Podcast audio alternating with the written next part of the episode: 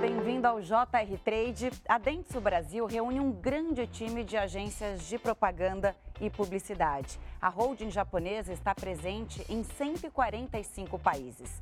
Para falar sobre isso, nós recebemos aqui no estúdio o Tiago Vargas, que é diretor-presidente da Dentsu Brasil. Bem-vindo ao nosso programa. Obrigado, é um prazer estar aqui. Obrigado pelo convite. Vale lembrar que toda quarta-feira, às sete e meia da noite, tem episódio novo do JR Trade nas plataformas digitais da Record TV. Bom, vamos começar a falar da Dentsu Brasil e como é o mercado em relação a todos esses países em que a holding japonesa está presente. Bacana. É, então, acho que começar falando um pouquinho sobre, sobre a própria Dentsu, né? a história um pouco dela. A Dentsu ela fez esse ano 121 anos de existência. Ela, como você comentou, é uma holding japonesa, é, presente em 145 países. A gente tem hoje mais ou menos 65 mil pessoas trabalhando no grupo, então é bastante gente. Se não me engano, o quinto maior é, grupo de, de comunicação do mundo. E, e, aqui no Brasil a gente tem uma atuação muito focada em duas marcas, que é a Dentsu Creative e a Prospect. Eu vou comentar um pouquinho disso mais para frente. Qual é o tamanho da Dentsu aqui no Brasil, né? Você falou 65 mil pessoas. Isso, 65 mil pessoas é no mundo inteiro. Né? Aqui no Brasil, hoje, a gente tem por volta de 400, 450. E aí você estava falando que são duas vertentes de negócios aqui no Brasil. Quais são elas? É, na verdade, a gente é uma agência é, full service. Ou seja, a gente faz tudo que é, é serviço para marketing, hoje a gente engloba dentro do nosso stack de serviços. Né? É, a gente tem duas marcas em que a gente opera aqui no Brasil. É, uma é a Dentsu Creative, outra é a iProspect, mas o nosso foco hoje está em Dentsu Creative. Uma das, das coisas que a gente fez nos últimos seis, sete meses foi organizar para trabalhar com uma, uma, uma, um grupo de pessoas único. Ou seja, todo, todas as nossas 450 pessoas prestam serviço para a iProspect e para a Dentsu Creative. Então a gente tem uma operação muito bem integrada é, e, e, aqueles silos que existem dentro das, dos grandes grupos, com uma agência de mídia, uma agência de criação, hoje no Brasil a gente já não tem mais. E a gente tem ouvido muito aqui no programa as pessoas falando de acelera, aceleradora de negócios, né, dentro das agências. É, como a Dentsu se, se posiciona em relação a isso? Então, o conceito de acelerador de, de negócios é você sempre muito olhar para a necessidade do seu cliente. Então, por exemplo, se você tem um cliente que, é, para ele crescer, ele precisa de determinadas é, é, ajudas, seja no marketing, seja em serviços de venda, é, uma aceleradora consegue prover isso para vocês. A gente entra muito na parte de marketing. Então, se a gente, se, se a gente tiver um, um, cliente que realmente quer, é, precisa crescer e precisa crescer de uma forma rápida, a gente consegue ajudar esse cliente em tudo que diz respeito a marketing. E aí teve uma unificação dessa parte da, da Dentsu Criativa, né, das agências criativas, uhum. presentes em mais de 46 mercados. Como foi isso e de que forma uhum. é, isso movimenta o mercado e tudo mais? Bacana. É, acho que antes de responder eu vou contar alguns fatos. É, o primeiro deles é a gente fez uma, uma, uma pesquisa com mais ou menos 500 CMOs é, ao redor do mundo, incluindo o Brasil. E, e 83 dessas, desses CMOs, eles responderam que os hábitos de consumo das suas marcas, é, dos consumidores das suas marcas, mudou nos últimos cinco anos. Mas as agências não se adaptaram a esse novo modelo. Né? É, e 73% desses, é, desses CMOs mencionaram que esse modelo de silos que as agências trabalham não são adequados para atender essa necessidade desse novo modelo de consumo. Né? É, e aí, antecipando um pouco a esse movimento, a gente justamente começou a montar é, o que a gente chama de, de one-stop shop. Né? É um lugar único onde você consegue prover todos os serviços embaixo de uma mesma marca. É, e de forma muito integrada. Né? Acho que o, o grande diferencial é como é que você consegue, entre todas as disciplinas de marketing, trabalhar com uma especialização muito grande, mas uma integração também muito efetiva. Né? É, e aí o movimento de Dentsu Creative veio muito nessa linha, né? unificar todas as agências criativas dentro de um conceito único, que é muito focado no resultado que a gente vai dar para cada um dos nossos clientes. Qual é esse perfil que mudou de consumo nos últimos cinco anos? Antes da pandemia, o mundo estava indo para um processo de digitalização, de compra online muito forte.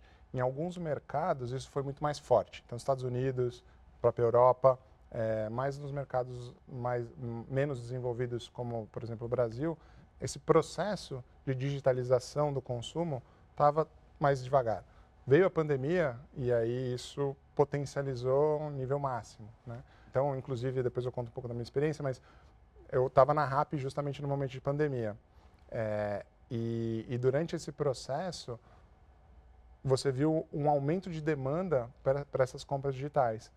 E isso deve perdurar. Então, um pouco do movimento realmente digitalização do consumo e as agências não tinham isso muito muito integradas dentro dela. Te dou um exemplo. Você tinha você tinha agências muito especializadas em desenvolvimento de marca, agências muito especializadas em implementação de e-commerce e agências muito especializadas em criar campanhas, né?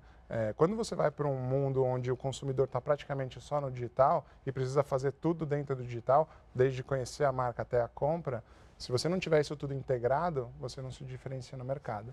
Né? É o que a gente fala, né? Às vezes a gente está assistindo televisão, mas está online, digital aqui, né? Exatamente, exatamente. E aí vocês fazem esse, todo, essa, essa visão única uhum. de todo esse processo dentro de a construção, de a comunicação de uma marca ou a, propriamente o marketing da marca. Sim, sim, sim. A gente faz todo esse processo. Se você é uma empresa que tem um, um desafio de negócios, esse desafio de negócios com certeza tem alguma coisa relacionada com marketing e você vai precisar de ajuda nesse sentido. Né? É, e a gente consegue te ajudar em tudo aquilo que for relacionado com marketing. Então, por exemplo, desde o do, do momento em que você está desenvolvendo um produto para você lançar, você precisa entender qual que é, é, o seu mercado em potencial. Então, a gente consegue te ajudar a definir isso, tanto no offline quanto dentro do online. Por exemplo, usando algumas das empresas que a gente tem como a Naveg. Né? É, a partir do momento em que você já concebeu esse produto e você precisa definir estratégias de go-to-market, a gente também aporta é, especialistas nesse tema para definir uma estratégia, um, um plano de, de, campanhas e aí desdobrar isso em ações, né? desdobrar isso num criativo bacana, numa estratégia de mídia assertiva e, obviamente, conseguir mensurar esses resultados, incluindo é, seus, seus KPIs de venda. Né? O que, que, é essa Naveg? É uma agência? A Naveg é um... Dentro? Isso, a, a Naveg ela é, ela, é, ela é uma das agências do grupo. Né? É um pouquinho de histórico, a gente no Brasil cresceu muito por aquisição. É, a Naveg foi uma dessas aquisições, a gente terminou de incorporar todas as aquisições no final do ano passado. É, e, e, uma dessas aquisições foi a Naveg. A Naveg é líder de mercado em dados para marketing digital hum. na América Latina. Sim. E a gente tem uma plataforma que é uma DMP barra CDP, é, só para traduzir um pouquinho, é, Data Marketing Platform e Customer Data Platform. Então, é a forma com que você, é, você consegue entender o seu consumidor dentro do mundo digital. E a gente, além disso, consegue prover para vários anunciantes um stack de audiências muito específicas para o negócio deles. Então, é, a gente é conhecido como, o, acho que o principal data provider no, no Brasil. Né? É, e é um pouco do, do, disso. Meio leitura a, de dados e transformar aquilo também em ação, é isso? Exato. Então, por exemplo, se você pega a Naveg, a gente libera alguns estudos de audiência no decorrer do ano. Então, para datas muito específicas, a gente faz essa, a gente libera essas, esses estudos de audiência. Um exemplo, a gente liberou um estudo do Dia das Crianças, é, onde dizia mais ou menos que 32 a 35% das crianças iam ganhar vestuário ou maquiagem, né? mas que a maioria delas queria ganhar alguma coisa relacionada a gaming, né? Uhum. É, e não exatamente o que eles iam ganhar. Outros estudos que a gente liberou também recentemente da Black Friday, você sabe que nesse final de ano a gente está numa situação muito atípica, né? A gente Copa tem eleição, do Copa do Mundo, Black Friday, Natal e Ano Novo, tudo meio que ali nesse meio que junto, nesse período. Pra gente viver tudo né? isso em dois meses. Exatamente. é, e aí a gente criou algumas personas hum. né, dentro de, de, desse estudo que misturam um pouco das duas coisas. Então, por exemplo, o cara que gosta de esporte e vai ser é, muito focado na Copa do Mundo, mas que também consome é, ferramentas digitais, é um cara digitalizado. Então, a gente juntou essas audiências e elaborou um estudo fazendo esse, esse cross entre todos esses, esses acontecimentos. E né? aí você é, mostra para a marca e ela, de repente, é, muda o foco da campanha. Exatamente. Entendi. Então, a Naveg, ela, ela, ela funciona em dois momentos. Um, no momento antes de você fazer a campanha, para você entender um pouquinho qual que vai ser a sua audiência. É, e no momento de execução, quando você já definiu qual é o público-alvo, você cria essas audiências e aí você consegue impactar essas pessoas dentro do digital. Tudo muito. Não é nada por acaso, né? Quando a gente olha ali uma campanha que chama atenção e tal, nada, nada é por acaso. Tudo tem uma pesquisa por trás, tudo muito bem estudado. É, e até a meta de onde você quer chegar com aquela campanha. É assim? Esse é o mundo ideal. Né? Não é sempre que acontece dessa forma. Né? É. Mas, mas esse, esse é o, o, nosso objetivo. É sempre você fazer bem dessa forma com que você descreveu. É, mas no final, não é muito a realidade. Uhum. Né? Você tem muitas, muitas marcas simplesmente tendo uma ideia, colocando a campanha para rodar, esquecem de mensurar, aí depois já vem uma próxima é, e você não dá uma continuidade no trabalho. É, idealmente o processo é esse que você comentou. Você tem que usar dados desde o início, é, metrificar muito bem qual é o objetivo que você tem com uma determinada campanha. É uma campanha que vai aumentar o awareness da sua marca, é uma campanha que vai fazer você vender ou aumentar o seu, seu, seu, seu KPI de vendas. É, definido isso, aí você parte para desdobrar a estratégia. Aí você pode usar, por exemplo, uma Naveg para testar algumas audiências, identificar essas audiências. Aí você faz um planejamento de campanha muito específico para cada um desses objetivos que você definiu.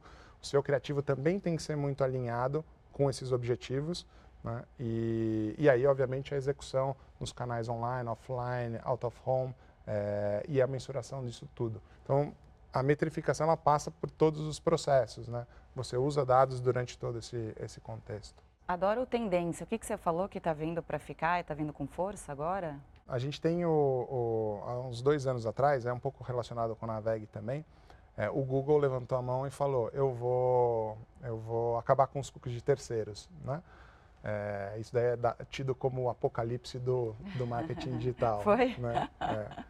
E, e, e, no final das contas, ele fez esse, obviamente, ele fez esse movimento muito em reação a uma bandeira de privacidade levantada pela Apple, pelo Firefox. É, mas o Google foi na onda e falou, putz, eu vou acabar com, com, com os cookies de terceiro também, em nome da privacidade. Né? É, e isso fez, deu uma comoção no mercado como um todo, porque, é, no final das contas, os cookies de terceiro é a tecnologia que é utilizada para aumentar a assertividade dentro do marketing digital. Então, ele, ele traz para você um pouquinho dos seus interesses no que diz respeito à sua navegação. Então, esse fim dos cookies, ele acabou gerando algumas tendências. Né? Uhum. É, a primeira delas é como você mantém a assertividade no marketing digital é, sem os cookies de terceiros. E aí coisas tais como é, IDs né, é, gerados é, para que não são determinísticos, são probabilísticos, é, esses IDs para identificar você de alguma forma, é, análises contextuais. Então, em vez de você fazer é, uma, uma segmentação de uma campanha baseada naquilo que você tem interesse, ele vai entender o momento que você está dentro do, do, de uma plataforma, uh, o conteúdo que você está vendo, para tentar inferir um pouco dos seus interesses. Uhum. Né? É, então, esse é um, assertividade. O outro é, é, da, é exchange de dados como é que você permite troca de dados entre parceiros. E aí vem muito na linha do, do CRM. Né? É, por quê? Porque todas as marcas, e a gente viu muito isso nos, nos, nos, dois últimos anos, muitas das marcas com que a gente trabalha querendo fazer iniciativas de, é, de coletar dados proprietários. Né? Então, dados de consumidores proprietários. Então, por exemplo, vou pegar uma marca de, de bens de consumo. Uhum. Né? marca de bem de consumo ela tem pelo menos dois é, intermediários antes do consumidor, que é o distribuidor e é o, o, o, varejo, né, o supermercado, e aí depois você tem o consumidor lá na ponta. É, e tanto o varejista quanto o distribuidor não compartilham muitos os dados com a indústria. Né? É, por quê? Porque é uma, um diferencial de mercado deles como é que essa indústria chega mais próximo do seu consumidor e começa a coletar informações sobre ele justamente para um marketing mais assertivo, um marketing mais individualizado. É, e aí esse marketing individualizado vem muito na linha de te impactar com é, conteúdos relevantes dentro Coisas do seu e-mail, muito mais específicas para as suas uhum. necessidades, uhum. tanto num e-mail marketing quanto, por exemplo, numa rede social ou até mesmo no, no WhatsApp. Né? E o JR Trade recebe hoje o Tiago Vargas, que é diretor-presidente da Dentsu Brasil. Bom, explica pra gente como é trabalhar com tantas marcas relevantes e grandes, né, dentro do mercado brasileiro. É muito, muito prazeroso né, ter a possibilidade de trabalhar com grandes marcas e, e marcas icônicas no, no mercado. Então, por exemplo, você pega uma das nossas marcas, é, uma das marcas que a gente atende, a Nissin. Né? A Nissin é muito legal porque ela traz um pouco do, do, do contexto de campanhas orientais é, tropicalizadas para o Brasil e de grande sucesso. Né? Então, é um dos nossos grandes clientes hoje. É, alguns outros clientes, como a Subway, por exemplo, que a gente tem algumas, algumas campanhas que rodam na América Latina, que são produzidas aqui no, no Brasil. É, a gente tem grandes hubs de, de mídia, como por exemplo com a Chevrolet, onde a gente cuida de toda a parte digital dos dealers da, da General Motors, né, da Chevrolet. É, e a gente tem uma quantidade de pessoas de, lá espalhadas em todo o Brasil atendendo esses dealers. E, obviamente, falar da Heineken também, que é uma delícia de marca, no qual a gente cuida de toda a parte de campanhas digitais deles. Né? É, a gente tem um hub de muitas 40 pessoas, mais ou menos, atendendo a Heineken nesse, nesse contexto. Você acha que tem um método para criatividade? Né? A gente falou aqui da segmentação, mas para o marketing é essencial você trabalhar com criatividade. Tem um método para isso? Essa é uma excelente pergunta, na verdade, né? porque ela vai bem em linha com como a gente quer se posicionar no mercado hoje. Né? A gente acredita que cocriação de melhores futuros para os nossos clientes e para a sociedade é para onde a gente tem que direcionar. Né? É, e por que cocriação? Primeiro porque ninguém faz nada sozinho e a gente é muito mais forte quando, quando trabalha em conjunto. Então, ter a possibilidade de co-criar as campanhas ou co-criar o futuro dos nossos clientes junto com eles é onde a gente quer se posicionar. Né? Tecnologia 5G, metaverso, o que, que você está achando de tudo isso? Talvez eu seja um pouco polêmico na, na minha resposta, né? mas como qualquer produto, o 5G, o próprio metaverso, ele precisa de marketing. Né? Ele existe, existe um investimento muito grande nessas tecnologias, infraestrutura para colocar antena de 5G, é, toda, toda, toda a, a, é, o ecossistema para fazer é, essa tecnologia funcionar demanda um investimento muito grande. Então ele é um produto como outro qualquer, que ele precisa fazer marketing também. E aí eles usam é, esses conceitos de tecnologia disruptiva, nova, moderna, é, como sendo um, uma forma de você divulgar isso e, e, e que as pessoas adotem né, é, essa tecnologia. Mas, na, na, minha visão, o grande lance está na cocriação das soluções e dos produtos junto com essa tecnologia. Isso vem um pouco mais para frente. Né? Tem primeiro um buzz que é feito, mas as, as, a, a, as, grandes, as grandes disrupções elas vêm no momento em que você cocria soluções com, usando essa tecnologia. Né? É, então, se você pega hoje, por exemplo, mais de 90% do que você faz com o seu, das necessidades que você tem no digital, seja computador ou seja no, no, no, no smartphone, hoje com uma rede 4G te atende tranquilamente. Uhum. Né? É, quando você fala, putz, eu vou migrar para o 5G, uma rede de muito menor latência, né? e de uma banda muito mais rápida, mais larga, uma, uma velocidade muito mais larga. É, como é que você, que, que, que você, isso te traz de benefício no final das contas? É, a gente ainda não sabe. Né? Você fala, pô, vai permitir carro autônomo. Pô, mas carro autônomo já está funcionando na rede 4G. Qual é a diferença? Talvez com o 5G você possa ter toda uma rede de carros autônomos trabalhando em conjunto, melhorando o trânsito, otimizando todo esse processo. Né? Talvez isso seja. As pessoas conhecerem os benefícios né, de algo novo também. Exato. E, e, hoje você não sabe muito bem o que, que essa tecnologia vai trazer. De qualquer forma, ela é sempre tida e, e, e é o marketing da tecnologia, né? É, mas os grandes produtos e as grandes sacadas, elas vão vir na cocriação com essa tecnologia quando ela estiver disponível. Né? Tiago, me conta um pouco da sua trajetória até chegar a Dentsu uhum. e quais são os seus desafios pessoais nesse cargo né, de diretor-presidente de uma agência tão importante? Eu sou engenheiro mecânico, não tenho absolutamente nada a ver com comunicação de formação. É. Né? É, fiz engenharia mecânica na USP e, e fiz boa parte da minha carreira no mundo de consultoria. Então, eu comecei fazendo consultoria de processos, fui evoluindo no final da minha carreira, é, na consultoria, eu estava ajudando grandes empresas a fazerem os seus processos de transformação digital, né? É, fazendo com que grandes corporações trabalhassem mais como startups.